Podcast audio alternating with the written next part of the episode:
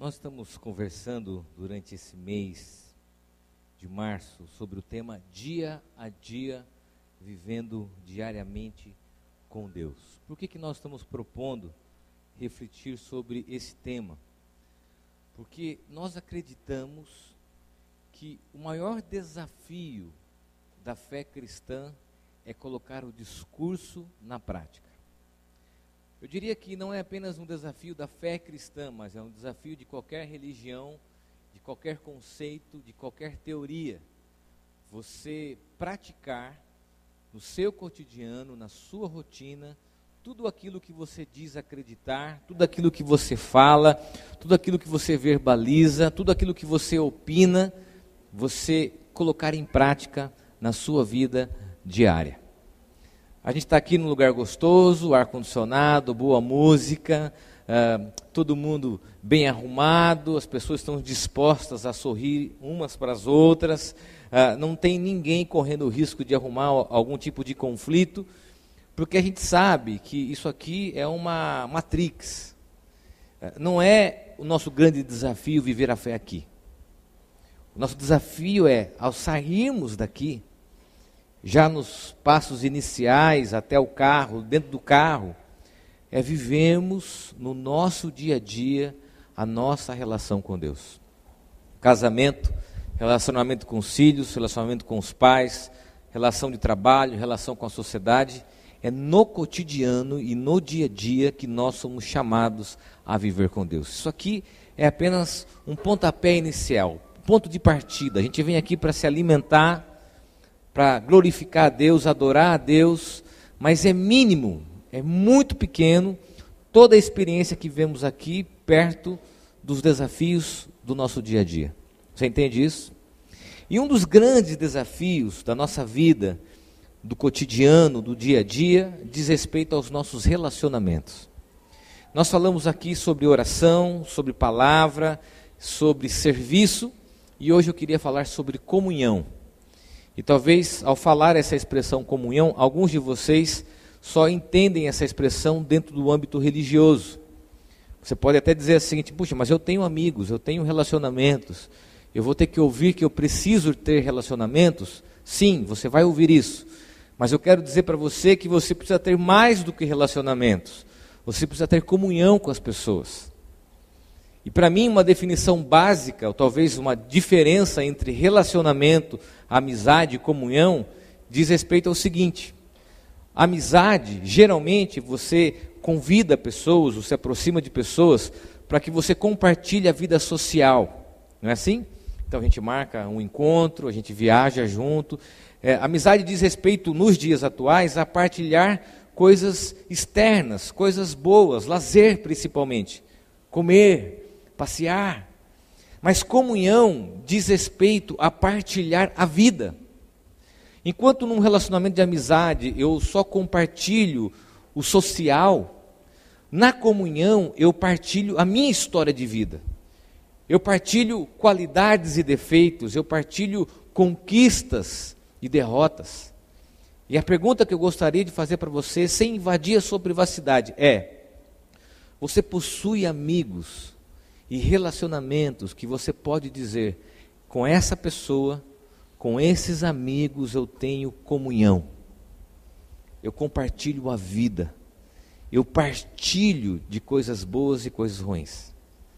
E esse é um grande desafio para nós nos dias atuais.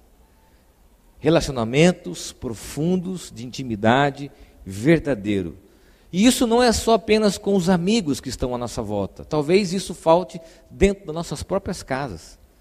Nós estamos juntos, convivendo com pessoas, casamento, filhos, pais, mas que nós não temos comunhão alguma, intimidade alguma, profundidade alguma com elas. E eu queria falar sobre isso.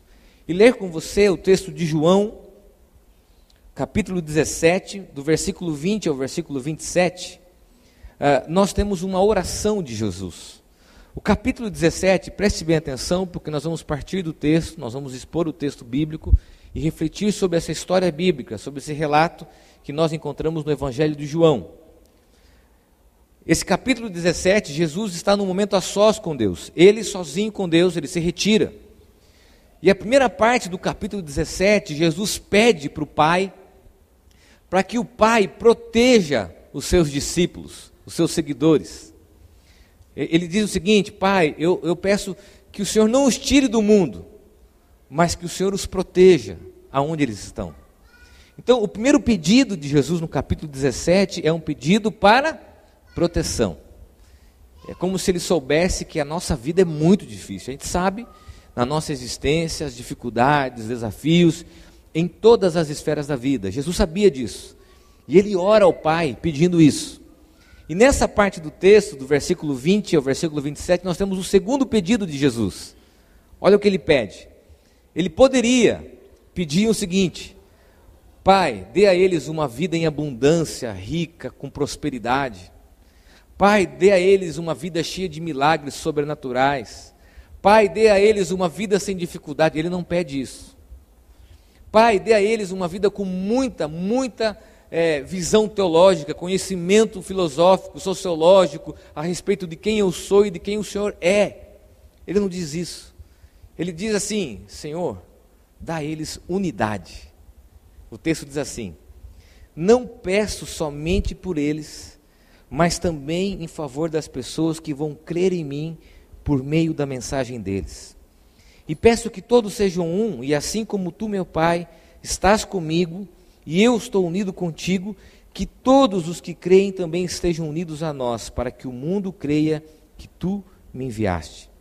A natureza divina que tu me deste, eu reparti com eles, eu reparti com eles, a fim de que possam ser um, assim como tu e eu somos um, e eu estou unido com eles e tu estás unido comigo, para que eles sejam completamente unidos, a fim de que o mundo saiba que me enviaste e que amas os meus seguidores, como também me amas.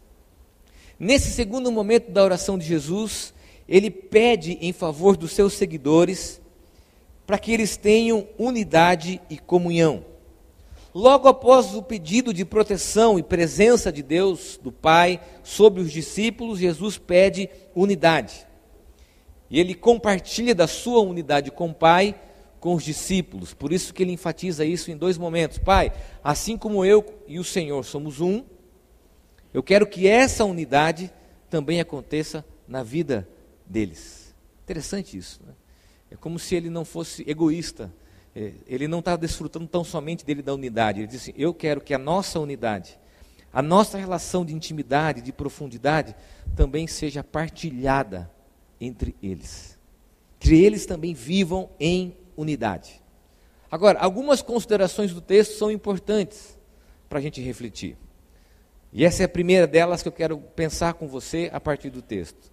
É que a oração de Jesus revela um problema humano porque preste bem atenção, ele poderia pedir sobre outras coisas, como eu disse. Ele poderia talvez orar por um milagre, dizendo: Senhor, faça algo para que, de uma forma miraculosa, eles passem a ter comunhão e unidade. Mas ele pede por eles, por eles, pelos seus discípulos, versículo 20 diz: Não peço somente por eles, mas também em favor das pessoas que vão crer em mim por meio das mensagens deles. Se Jesus está pedindo isso ao Pai, é porque Ele sabe que a nossa natureza tem uma dificuldade absurda na profundidade dos nossos relacionamentos, especialmente quando falamos de unidade e comunhão. O pedido dele por aqueles que iriam crer é porque ele também sabia que isso seria um problema futuro. Ele pede por unidade pelos seus discípulos e por aqueles que iriam crer, como se ele estivesse dizendo: olha, esse é um problema dos meus discípulos e esse é um problema das pessoas no futuro: unidade, comunhão, relacionamento, profundidade. E quando ele diz isso a respeito do futuro, eu acho que nós temos alguns problemas que eu quero compartilhar com vocês aqui. Nos dias atuais, na nossa cultura, nós temos algumas dificuldades que nos impedem de ter unidade, profundidade, intimidade, amizades reais, verdadeiras e comunhão. O primeiro deles, é que o ambiente virtual, as redes sociais, elas se tornaram e transformaram as pessoas uh, em pessoas que veem aqueles que pensam diferente em inimigos. Você parou para pensar nisso? Que num ambiente virtual, as pessoas que pensam diferente de nós se tornam nossos inimigos. Ao ponto de que nós acabamos criando bolhas onde os relacionamentos apenas se baseiam com as pessoas que eu acredito, que acreditam como eu, que pensam como eu e que têm as mesmas ideias que a minha. Esse movimento, esse conceito de bolha tem sido criado ultimamente porque as pessoas desfazem amizades e relacionamentos virtuais com quem pensa diferente dela. Então, a internet, ela potencializou a dificuldade que nós temos de conviver com pessoas que pensam diferente de nós. Eu disse hoje de manhã que Deus também vê redes sociais, porque Ele é onisciente. e eu fico imaginando Deus falando assim: meu Deus, por que, que meu filho está entrando nessa discussão? Né? Ou não só Deus, na sua onisciência, porque Ele deve com certeza ter coisas mais importantes do que fazer esse checklist nas nossas redes sociais. Mas eu acredito que os nossos filhos, daqui a alguns anos, vão olhar para trás e vão dizer o seguinte: nossa, os nossos pais discutiam por isso. Os nossos pais brigavam por isso, porque a sociologia diz isso, que uma geração futura gera, é, julga, perdão, a geração anterior. Assim como nós julgamos os nossos pais, o que eles acertaram e aquilo, que eles erraram, os nossos filhos farão isso com a gente. Então, esse comportamento belicoso, de briga, e a expressão que a gente usa de treta, né? no ambiente virtual, de discussões e da criação de bolhas e se relacionar só com pessoas que acreditam como nós é uma dificuldade para a comunhão. Como ter comunhão depois de uma eleição que polarizou as pessoas, que dividiu grupos de WhatsApp de família, que dividiu relacionamentos? Como? Um outro problema desse ambiente virtual é que os relacionamentos virtuais, eles suprem necessidades pontuais.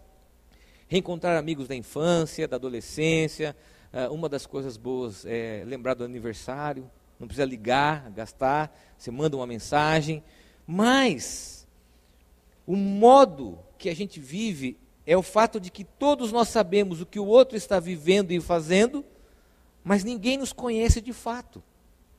Olha a contradição. Eu sei o que você comeu, aonde você foi, o que você assistiu, o que você leu, aonde você viajou, mas eu não te conheço de fato e nem você me conhece de fato. É uma grande contradição. Eu sei tudo sobre você, mas ao mesmo tempo não sei nada. Você sabe tudo sobre mim, mas ao mesmo tempo você não sabe nada sobre mim. Esse é o ambiente que nós vivemos. Claro que isso não só fica no ambiente virtual, a, a gente percebe que há uma falta de tempo nas pessoas e uma mudança na nossa rotina drástica que não temos como estabelecer e nutrir relacionamentos. Hoje você convidar uma pessoa para ir na sua casa é muito difícil. Você logo pensa o seguinte: puxa, é melhor marcar um lugar fora, não tem louça para lavar, mãe tem que acordar cedo, daí a visita demora para ir embora. Você chega para a esposa e fala: amor, vamos dormir que a visita quer ir embora, né? Faz assim, né? As pessoas estão tão ocupadas, tão cansadas, que elas não têm tempo de nutrir relacionamentos. Não há espaço para a gente mais desenvolver amizades. E acontece algumas coisas, por exemplo, esse dia aconteceu isso com um amigo, eu encontrei com ele, puxa, cara, precisamos repetir aquele dia que nós nos encontramos. Foi tão legal, cara. Pô, você leva os seus filhos, leva os meus filhos. É, quando que foi? Cara, foi três anos atrás. Falou, cara, você está brincando que foi. Não, foi três anos atrás. Então a gente percebe que nós não temos espaço em nossa agenda para nutrir relacionamentos profundos e verdadeiros. Por isso que a opção dos relacionamentos virtuais, aonde eu sei aparentemente o que você faz, você sabe aparentemente o que eu faço, sem que haja profundidade e intimidade nos nossos relacionamentos. Somado a isso, há um outro problema. E eu quero terminar com essa dificuldade nesse ponto. É que muita gente já vê amizade, comunhão, intimidade e relacionamento como uma coisa enfadonha, desgastante. A gente já não brilha mais os olhos e os ouvidos para que eu e você tenhamos amigos. Gente fala, puxa, amigo, vou ter que prestar conta, o cara vai se intrometer na minha vida, ele vai dar opinião. Ah, eu não quero isso, eu quero me isolar, eu quero distante. Eu já tive amigos pegajosos, pessoas que se intrometeram nas minhas coisas, que deram opiniões sobre os meus relacionamentos, ou talvez, e isso é muito comum, nós recebemos em nossa comunidade pessoas que vêm de outras igrejas, frustradas, feridas, porque tiveram amizades lá e essas amizades de alguma forma machucaram elas, tiveram suas vidas expostas. E quando a gente fala sobre comunhão para essas pessoas, eu falo: ah, não. Melhor ficar no ambiente virtual, ela lá, eu aqui. Ah, um, melhor não trazer para o nosso dia a dia. É melhor que as pessoas tenham essa distância. E isso se tornou uma coisa prazerosa. É, hoje eu tenho que convencer pessoas de que elas precisam de amigos reais, pontuais, porque a vida exige isso. E Jesus está dizendo porque ele sabe que a vida exige amigos, pessoas reais, presença física e não presença virtual. Eu diria que falta-nos amigos reais, falta-nos experiência de desfrutarmos de amigos que só nos deem a sua presença. Se você olhar para a sua vida, você vai perceber o quanto isso nos falta. E se você não sente falta disso, eu quero dizer para você que um dia você vai sentir falta de amigos reais, de presenças físicas na sua vida.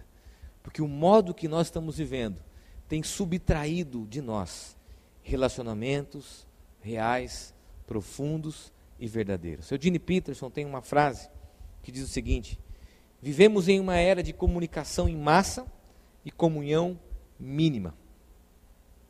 A gente tem muita comunicação e informação, mas comunhão, o que é comum, o que é partilhado, a vida, a gente não partilha. Não se torna público, não há com quem a gente abra o coração, não há com quem a gente estabeleça relacionamento. Sabe por quê? E eu pensei isso agora, quero acrescentar aqui na mensagem, porque até as nossas amizades são competitivas. Nós vemos num mundo tão competitivo que hoje amigos competem, sentam para exibir os seus troféus, e aí você vai já no carro conversando com a esposa, dizendo assim, ó, não fala disso, não fala disso. Ou quando a esposa vem e expõe você, você fica bravo, entra no carro, como você falar isso para ele? Né? Ou ela que coloca alguma coisa a respeito de você e você revida, e você entra no carro discutindo porque a sua vida se tornou pública. E há um medo hoje das pessoas, porque elas são tão competitivas, as amizades são tão pragmatizadas pela competição que as pessoas não se abrem. As pessoas não mais falam das suas falhas, não mais falam das suas fraquezas, das suas crises, não mais se expõem. Elas sentam com seus amigos nos seus espaços gourmet, que toda casa hoje tem, querem conviver, mas ninguém fala da vida. Ninguém partilha vida, ninguém partilha problema. A gente partilha o quê? A vida visual, as coisas da estética, das coisas da conquista, e não as coisas da vida real. Algumas perguntas eu gostaria de fazer para você e eu também quero refletir sobre isso. Você tem dificuldade de estabelecer relacionamentos de intimidade? Talvez não só na esfera afetiva, com seus próprios filhos, com sua própria esposa, com seu próprio marido. Você consegue avaliar se suas amizades são verdadeiras ao ponto de desenvolverem profunda comunhão? Existem pessoas que te conhecem. Existem pessoas que você partilha a vida. E existem pessoas que partilham uma vida com você. E que você também as conhece profundamente. Quando Jesus pede, é porque ele sabe que a comunhão para nós é um grave problema. E reflete aquilo que nós somos enquanto comportamento humano. Segunda consideração: a maneira que nós nos relacionamos com Deus é expressa nas nossas relações. O versículo 21 diz assim: E peço que todos sejam um, e assim como tu, meu Pai, estás unido comigo, eu estou unido contigo, para que todos os que crerem também estejam unidos a nós. E aqui ele usa a expressão, para que o mundo creia que tu me enviaste. No versículo 23, a fim de que o mundo saiba, por duas vezes Jesus cita isso com duas mudanças. Primeiro, para que o mundo creia, e segundo, para que o mundo saiba. O que ele diz com isso? Ele diz que a vida cristã é relacional. Que a nossa comunhão, ela é expressa nos nossos relacionamentos. A maneira que você trata as pessoas, a maneira que você se relaciona com elas, a maneira que você se relaciona na sua casa, nos seus ambientes informais, isso demonstra a sua relação com Deus. Aliás, lá em Atos capítulo 2, a igreja teve o primeiro reconhecimento público, não pelo discurso, não pelo ajuntamento de milhares de pessoas, mas a sociedade reconheceu a igreja primitiva porque eles partilhavam o pão em casa em casa e havia comunhão entre eles. Que a sociedade olhou e percebeu que nem haviam pessoas necessitadas mais, porque eles cuidavam um do outro. Ou seja, a maneira que nós nos relacionamos, a maneira que nós temos comunhão com as pessoas é o nosso primeiro testemunho para as pessoas. Hoje a gente vem aqui na igreja, as pessoas participam desses moveres, encontros religiosos, tocam o céu, movem, sentem, mas quando saem, não conseguem compreender que através dos seus próprios relacionamentos, que elas testemunham a respeito de quem Jesus é. João capítulo 13, versículo 35, o próprio Jesus diz assim: Se tiverem amor uns pelos outros, todos saberão que vocês são meus discípulos. Como que eu posso expressar, confessar uma fé em Deus, me dizer uma pessoa religiosa, se eu não consigo, no mínimo das minhas relações, expressar isso na prática? se eu não consigo ter profundidade em nenhum tipo de relacionamento, de amizade, relacionamento afetivo, nenhum tipo de ambiente. Deixa eu dizer uma coisa para você. Seus relacionamentos expressam sua vida com Deus? A maneira que você estabelece relacionamento demonstra a vida de Jesus em você? Ou você é uma pessoa problemática, competitiva, vaidosa, que causa intriga, que tem dificuldade de partilhar a vida, que troca constantemente de ambientes e núcleos de relacionamento, ou você é uma pessoa descartável, vulnerável e que tem dificuldade porque se acha inferior ou superior, talvez, e que você não partilha a sua própria vida. Quando eu olho para esse texto e vejo Jesus preocupado com o fato de que os discípulos compreendam que é através, é através da maneira que eles se relacionam que o mundo vai saber quem Deus é, eu acho que aqui está o grave problema da igreja evangélica brasileira. Nós temos um discurso bonito, nós temos respostas políticas para o nosso país e pouca prática de relacionamento de fé interpessoal. Porque o religioso, ele começa a ser um crítico. Ele vai nos lugares para avaliar os outros, quem bebe, quem come, o que come, o que bebe, o que pode, o que não pode. E o que Jesus está dizendo que a maneira que nós nos relacionamos é o testemunho para as pessoas. E eu penso que, claro, que o amor é principal delas. Mas nos relacionamentos nós temos alguns desdobramentos. Por exemplo, cuidado, atenção, aceitabilidade, confiança, transparência e outros atributos oriundos do amor. A gente consegue identificar nas nossas relações esses atributos? Agora pensa aqui comigo. Há uma grande dificuldade da nossa parte a gente compreender que a nossa relação com Deus, ela tem como uma primeira esfera de demonstração os nossos relacionamentos. Há uma grande dificuldade. A gente sofre por isso. A gente quer, na verdade, ir nos encontros, ter uma experiência sensorial, uh, sentir um arrepio, sentir uma emoção, chorar.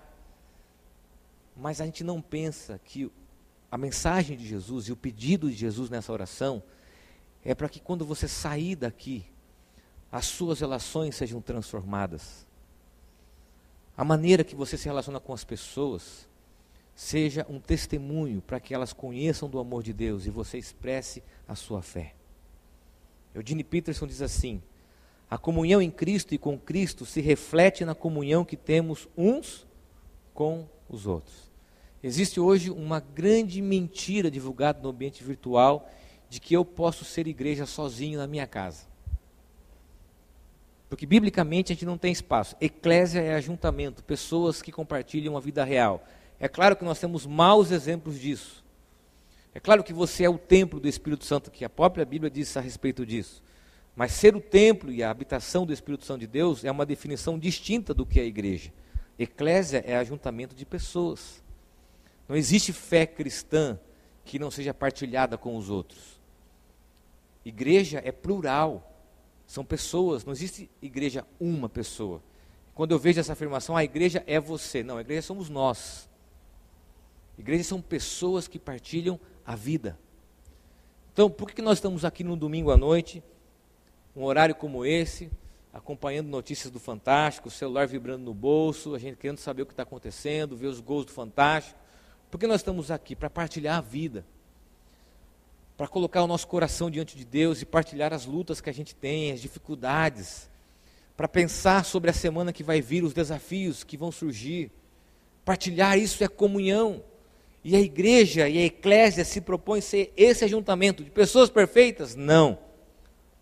Mas de pessoas que têm no coração o desejo de viver em comunhão com Deus e com as pessoas. Terceira consideração do texto, e eu quero terminar com essa reflexão. A unidade pela qual Jesus ora é uma unidade em amor. Podemos então compreender que o conceito de unidade é um conceito que considera a pluralidade. O versículo 22 diz: A natureza divina que tu me deste, eu reparti com eles, a fim de que possam ser um, assim como tu e eu somos um. Osmar Ludovico, comentando esse texto, diz que com a Trindade aprendemos a conviver com atenção criativa entre o eu e o tu. Compreendemos respeito, autoridade, a cooperação e a solidariedade, e isso só é possível quando abrimos mão do poder e do controle da relação. Deixa eu dizer algo para você. A minha maior dificuldade como pai de um adolescente, nos dias atuais, é começar a compreender que o meu filho é diferente de mim. Esses dias no carro, nós estávamos conversando e ele falou: Pai, nem tudo que o senhor fala é certo. E nem sempre você tem a razão. Meu mundo desabou. Como isso? O que, a gente pensa? Eu que pago a conta depois de 21 anos, então desce do carro, né? aquelas coisas. Ele está formando a sua identidade, a sua personalidade. E como é desafiador você conviver com alguém que você ama, que pensa diferente de você, que age diferente de você, que gosta de coisas diferentes de você, num estilo musical.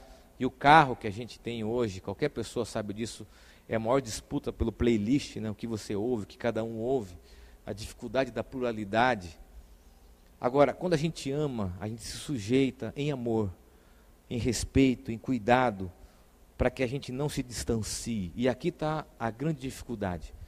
Muitos de nós temos feito a opção em nos distanciarmos de pessoas diferentes, ao invés de entendermos que o amor é o vínculo que nos aproxima de pessoas diferentes. Cuidado, porque talvez você tenha se afastado dos seus pais porque eles pensam diferente de você. Talvez você tenha se afastado dos seus filhos porque eles pensam diferente de você. E essa unidade que Jesus está dizendo é o contrário disso. É amar e ter unidade com quem é diferente de mim. E que desafio, e eu penso aqui que a gente tem que refletir. Você que é pai, você tem intimidade e comunhão com seus filhos? Seus filhos partilham a vida deles com você? Você partilha a sua vida com eles? Há partilha na sua casa de quem realmente vocês são? Deixa eu dizer algo para você: um dos graves problemas e erros dos casais atuais é a falta de amigos. Casais que não partilham as suas crises com ninguém medo da exposição pública, medo do julgamento, e acabam adoecendo porque não tem ninguém para partilhar as suas próprias lutas. Logo no início do ministério, eu e a Aline ouvimos de uma mulher que disse para nós: Olha, pastor é amigo de todo mundo e íntimo de ninguém. A gente pensou: Nossa, que sentença é essa, né? Você viver sobre o fato de que todo mundo te conhece, mas que ninguém é íntimo de você. E a gente tenta e luta para que isso não seja uma verdade sobre a nossa vida, mas que em amor a gente aprenda a amar o outro, que é diferente. Isso é um processo contínuo. As diferenças e as dificuldades não podem nos fazer desistir. À medida que eu amo o outro que é diferente, eu respeito o outro, e eu posso ser eu e ele pode ser ele. E essa é uma das grandes considerações desse texto. Preste bem atenção, chega até a ser paradoxal. O texto diz que a trindade são três, mas são um. O texto diz, o texto bíblico, não só essa referência, que marido e mulher se tornam um, mas continuam dois. Que nós somos um corpo como igreja, mas temos muitos membros. O que isso significa? Que quanto mais eu sou um com Deus, mais eu sou um com o meu irmão em Cristo, mais eu posso ser eu e mais o outro pode ser ele. Eu conheço o Daniel, e uma das grandes frustrações é eu querer transformar o Daniel naquilo que eu sou. Tornar os meus filhos, meus amigos, naquilo que eu penso, naquilo que eu gosto. E a gente vive a vida inteira tentando mudar o marido, a esposa, para que ele seja como eu. E o texto diz o contrário: à medida que eu tenho comunhão com ele, mais ele pode ser ele e mais eu posso ser eu. Que loucura! Quanto mais comunhão e amizade eu tenho, vínculos verdadeiros, mais confiança, aceitabilidade para ser quem eu sou. O que a cultura nos propõe? Máscaras, religiosidade, aparência, status social. A gente acha que as pessoas podem se aproximar por interesse. A gente não tem amigos por causa disso. Mas a gente se esquece que numa verdadeira amizade, numa verdadeira comunhão, eu respeito o que é diferente. E à medida que eu respeito isso, ao me aproximar dele, eu me torno um eu respeito a minha própria identidade. O que nós compreendemos, o que nos une ao amor, e só através da natureza de Deus é que podemos de fato ter comunhão. Deixa eu terminar com uma história para você. Bom, eu tenho três filhos, eu e a Aline temos três filhos, três meninos. E é muito comum quem tem três meninos que saia alguns fights, né? Algumas brigas. Uma das brigas que mais me irrita é quando eles brigam no carro está dirigindo começa aquele nheco-nheco, um reclamar, não é justo, nesse, não sei o quê, porque ele me cutucou, ele falou, ele olhou para mim. Às vezes acontece isso. Ele olhou para mim, pai. E olhou e abriu os olhos. Tem que falar assim. E aí você tem que ir lá, né? Só que às vezes acontece algumas coisas que rasgam o nosso coração. Você ouve lá no quarto os dois dando gargalhada, dando risada. Essa semana mesmo aconteceu isso. E a gente, como pai, fala: vai dar briga. A minha esposa, ih, vai lá que daqui a pouco vai estragar o negócio. Não, deixa, deixa. E foi. A risada, a gargalhada, e aquilo rasga o coração quando você percebe que os seus filhos estão desenvolvendo unidade e comunhão. Eu acho que se com nós, que somos humanos falhos, um pai imperfeito, uma mãe imperfeita, imagine o coração de Deus, quando olha para a gente e ver que nós temos amizades, intimidade, comunhão, ao invés de distanciamento, conflito, mágoa, ressentimento, famílias destroçadas por brigas inúteis, relacionamentos de tantos e tantos anos que acabaram por coisas financeiras, por discussões tão banais e periféricas. E Deus quer que a gente tenha amigos. Quero terminar com uma última citação do Osmar Ludovico sobre esse texto ele diz: podemos dizer que o Deus da Bíblia é a eterna amizade entre o Pai, o Filho e o Espírito Santo, desejosos de nos tornar seus amigos, para que vivamos como amigos entre nós. Termino com algumas perguntas. Você tem amigos? Você tem amigas que você partilha a vida? Eu não estou querendo que você se torne membro da igreja, não é essa a ideia. Para que você tenha amizade só no ambiente da igreja. Eu não tenho amigos só aqui, tenho amigos fora da igreja. Eu digo de partilhar a vida.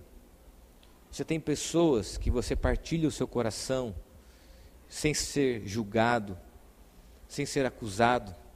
Você é esse amigo na vida de alguma pessoa que não julga, que não machuca, que não fere, que não conta o segredo nos grupos de WhatsApp, porque eu temo que a vida te coloque diante de algumas circunstâncias que você não tenha ninguém para você ligar quando você passar por uma crise, por um conflito.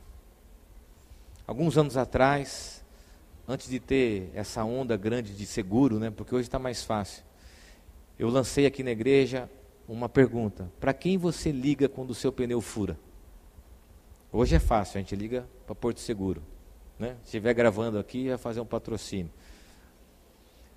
Para quem você pode ligar para abrir o seu coração, rasgar a sua intimidade nos momentos de dificuldade. Se você não tem essa pessoa, você precisa rever a sua espiritualidade. Você pode ser alguém que toca o céu, conforme você compreenda. Você pode ser um líder. Você pode ser uma pessoa bem-sucedida. Mas se você não tiver amigos, você se torna frágil diante das circunstâncias da vida. Por que, que Jesus, ao orar para o Pai, pede por proteção e por amigos? Por que, que Jesus, ao orar ao Pai, pede que Ele dê a nós proteção, presença, comunhão e unidade? Porque isso é que nós precisamos para enfrentar a realidade da vida.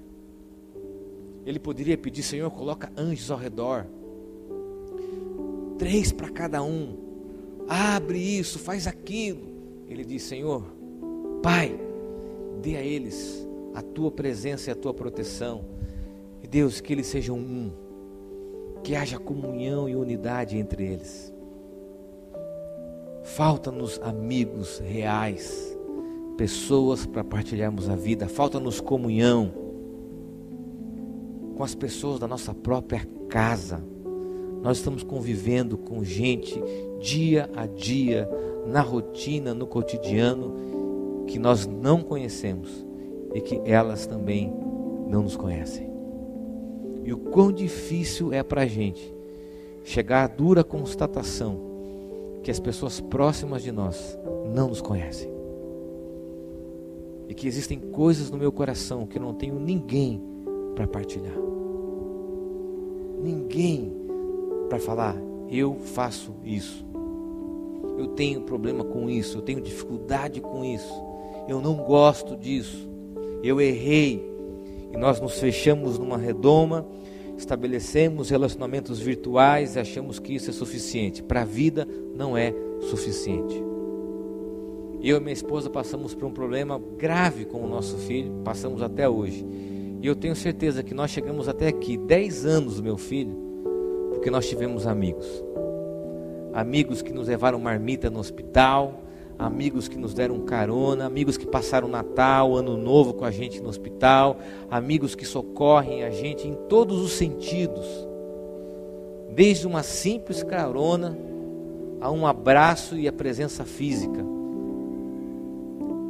porque é o que nós precisamos para a vida, pessoas que tenhamos comunhão e amizade verdadeira. A cruz é o sinal de que nós precisamos ter uma relação com Deus vertical e horizontal. Feche teus olhos, eu quero orar com você.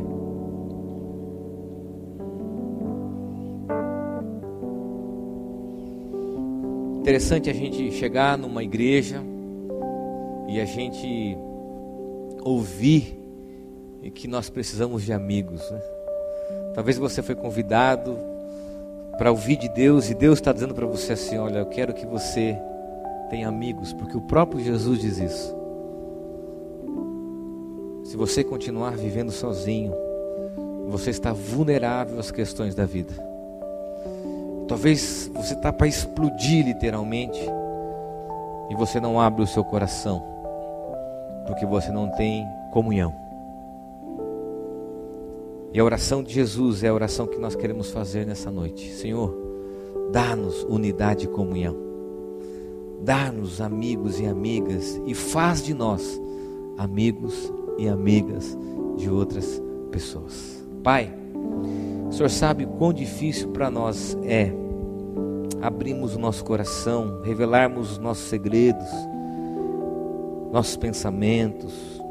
Quão difícil para nós é partilharmos a vida. Muitos de nós, ó Deus, têm dificuldades enormes de fazer isso. Talvez porque se frustraram com amigos, talvez porque se desentenderam. Muitos de nós, ó Deus, não têm intimidade com os próprios filhos, com o próprio esposo, com o próprio companheiro, esposa, companheira.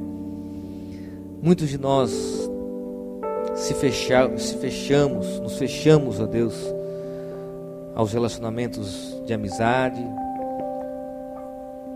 nos esfriamos diante da possibilidade de ter amigos. Ó Deus, a nossa oração é a oração do teu filho. Dá-nos unidade e comunhão. Dá-nos amigos verdadeiros, pessoas que podemos partilhar a vida. E ó Deus, faz de nós amigos para que os outros possam partilhar a vida conosco. Ó Deus, incomoda o nosso coração para que ao saiamos daqui essa palavra reflita-se nos nossos relacionamentos, no nosso cotidiano e no nosso dia a dia. No nome de Jesus é que eu oro. Amém